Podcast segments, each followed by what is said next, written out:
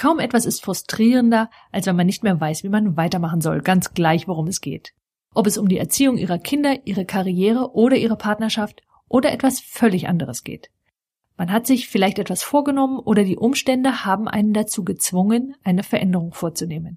Und ganz gleich, ob es sich nun um eine positive oder um eine negative Veränderung handelt, bei allem, was Sie nicht in höchstens einem Monat erreicht haben, werden Sie aller Wahrscheinlichkeit nach irgendwann einen Punkt erreichen, an dem Sie eine Entscheidung treffen müssen. Wie machen Sie weiter? Und genau für diesen Punkt gibt es eine klare Anleitung. Mein Name ist Sandra Eversberg. Und wenn Sie wissen wollen, wie Sie an dieser Stelle nicht nur weitermachen können, sondern was Sie dort tun sollten, dann bleiben Sie jetzt dran.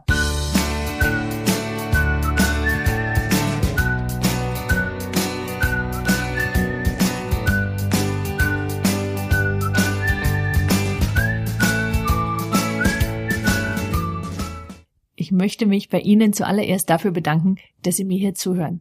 Es gibt so viele großartige Podcasts da draußen und dass meiner zu denen gehört, die Sie anhören, bedeutet mir extrem viel. Vielen, vielen Dank. Toll, dass Sie dabei sind. Und ich verspreche, dass sich die Zeit für Sie lohnen wird. Also, Ihre Zeit ist wertvoll, fangen wir an. Viel zu häufig starten Menschen hochmotiviert, nur um nach einiger Zeit das Gefühl zu haben, es bewege sich nichts so recht vorwärts. Schlimmer noch, sie haben das Gefühl, sie hätten alles probiert und sind trotzdem keinen so rechten Schritt weiter. Hauptsächlich liegt das an einem von zwei Gründen. Der eine ist, derjenige hat tatsächlich bereits Boden gewonnen, es fehlen jedoch die entscheidenden Kriterien, um genau das auch zu bemerken. Also, Sie können sich das so vorstellen, als säßen Sie in einem Langstreckenflug und wären schon einige Zeit geflogen.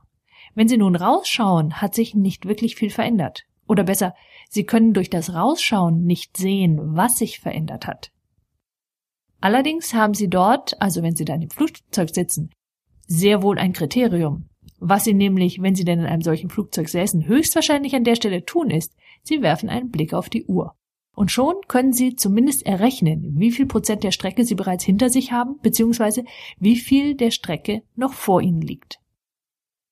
Der zweite Grund, warum Menschen nach einer Weile oft ins Zweifeln kommen, ist, derjenige kommt tatsächlich nicht richtig vorwärts. Mit anderen Worten, die Maßnahmen, die er oder sie ergriffen hat, führen zu keinen rechten Fortschritten.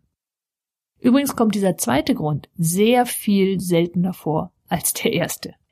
Gleichgültig, welcher der beiden Gründe jedoch vorliegt, das Vorgehen, um da nun wieder rauszukommen, ist immer dasselbe. Also worum geht's eigentlich? Zunächst einmal brauchen Sie dringend das richtige Kriterium, um überhaupt feststellen zu können, ob Sie sich auf dem Weg befinden oder eben nicht.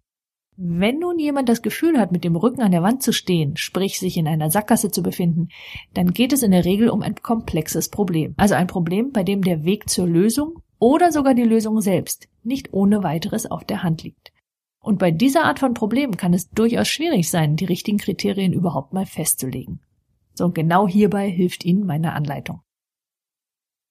Wenn wir uns nämlich das Gefühl, es ginge nicht so recht vorwärts oder man befinde sich in einer Sackgasse, nämlich genauer ansieht, dann können wir Folgendes festhalten. Erstens, derjenige ist an einem Punkt A und will an einen anderen, nämlich Punkt B. Auf den ersten Blick sieht es für ihn so aus, als gäbe es keinen direkten Weg von hier nach dort. Weil genau so fühlt sich ja an, wenn wir in einer Sackgasse oder mit dem Rücken an der Wand oder was es sonst da noch so für Beschreibungen gibt. So, wie kommt jemand nun aus einer solchen Sackgasse wieder heraus? So, und das funktioniert in vier relativ einfachen Schritten. Und zwar deshalb, weil diese Schritte die Komplexität des Sachverhaltes so vereinfachen, dass nicht nur ein nächster Schritt, sondern die ganze Route von A nach B überhaupt erst sichtbar werden kann. Schritt eins: Sie legen fest, wo Sie überhaupt hinwollen. Und das klingt ja zunächst mal überaus logisch, aber selbst dieser Schritt kann bei komplexen Sachverhalten manchmal ein bisschen Aufwand erfordern. Aufwand im Sinne von Zeit und überlegen, was Sie denn eigentlich wollen. Weil für das Ganze dürfen Sie sich im Klaren darüber sein, dass ein Ziel nichts weiter ist als die Lösung für ein Problem, welches Sie aus der Welt schaffen wollen. Immer wenn jemand in einer Sackgasse steckt, dann kann ich zu 100 Prozent sicher sein, dass er oder sie das eigentliche Ziel aus den Augen verloren hat oder es sich als nicht die richtige Lösung herausgestellt hat. Und manchmal ist es nicht so offensichtlich, deswegen stehen Menschen sich im Wege, weil sie versuchen, etwas zu erreichen, von dem der andere der unbewusste Teil im Grunde schon weiß, dass das nicht richtig sein kann. Also, machen wir ein Beispiel.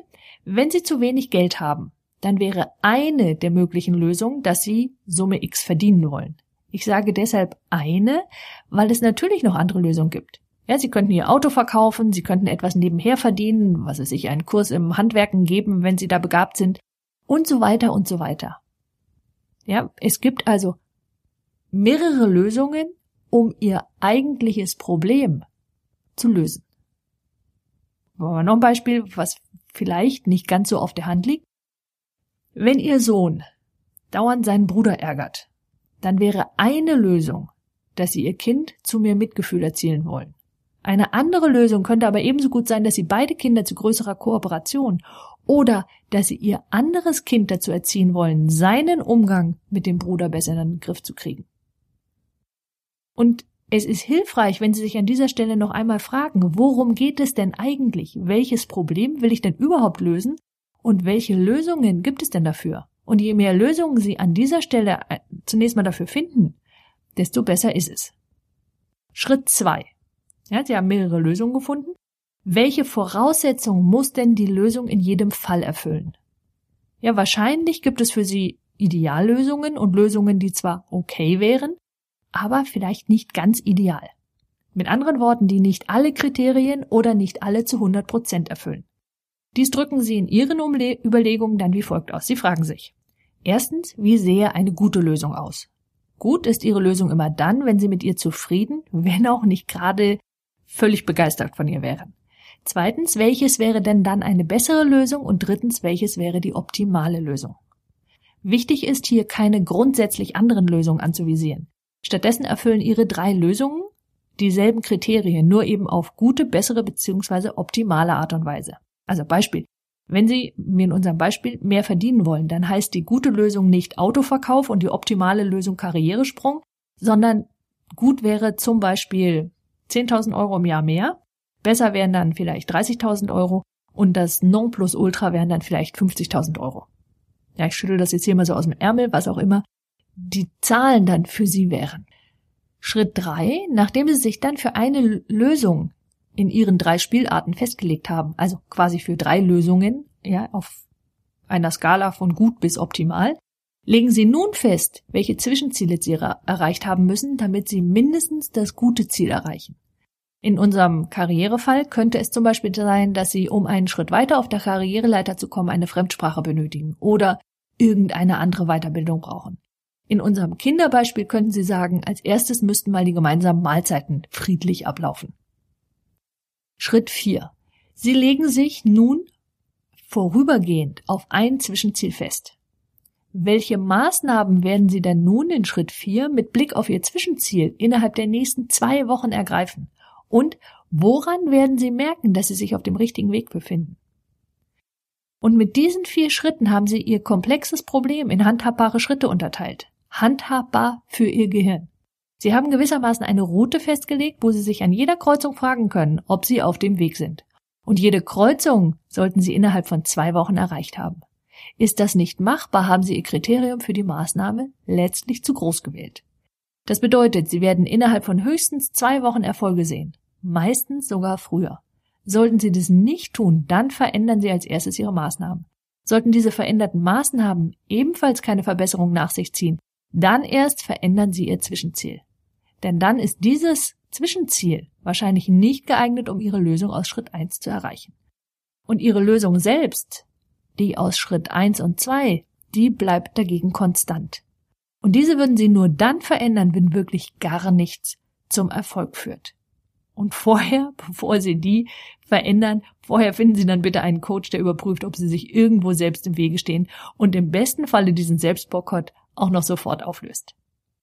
Ich hoffe, dieser Podcast war interessant für Sie und es würde mich riesig freuen, wenn Sie mir helfen, noch mehr Hörerinnen und Hörer zu gewinnen. Empfehlen Sie ihn bitte weiter. Das geht super einfach, wenn Sie auf www.sandra-eversberg.de gehen. Sie finden nach einem Klick auf einen beliebigen Beitrag dort direkt unter der Überschrift einen Link und der heißt Weiterempfehlung. Wenn Sie dort draufklicken, geht ein Fenster auf, in das Sie die E-Mail-Adresse Ihrer Freundin oder Ihres Freundes oder natürlich eines Arbeitskollegen eingeben können. Mit einem Klick schicken Sie diese Folge dann an Ihren Freund oder eben an den Arbeitskollegen. Ganz einfach. Wenn Sie einen Twitter-Account haben, geht das natürlich auch per Twitter. Schenken Sie dieser Folge ein Facebook-Like und ein Google+. Und wenn Sie sie über iTunes gehört haben und meinen Podcast mögen, dann wäre es der Hit, wenn Sie sich einen kurzen Augenblick Zeit nehmen und ihn bewerten.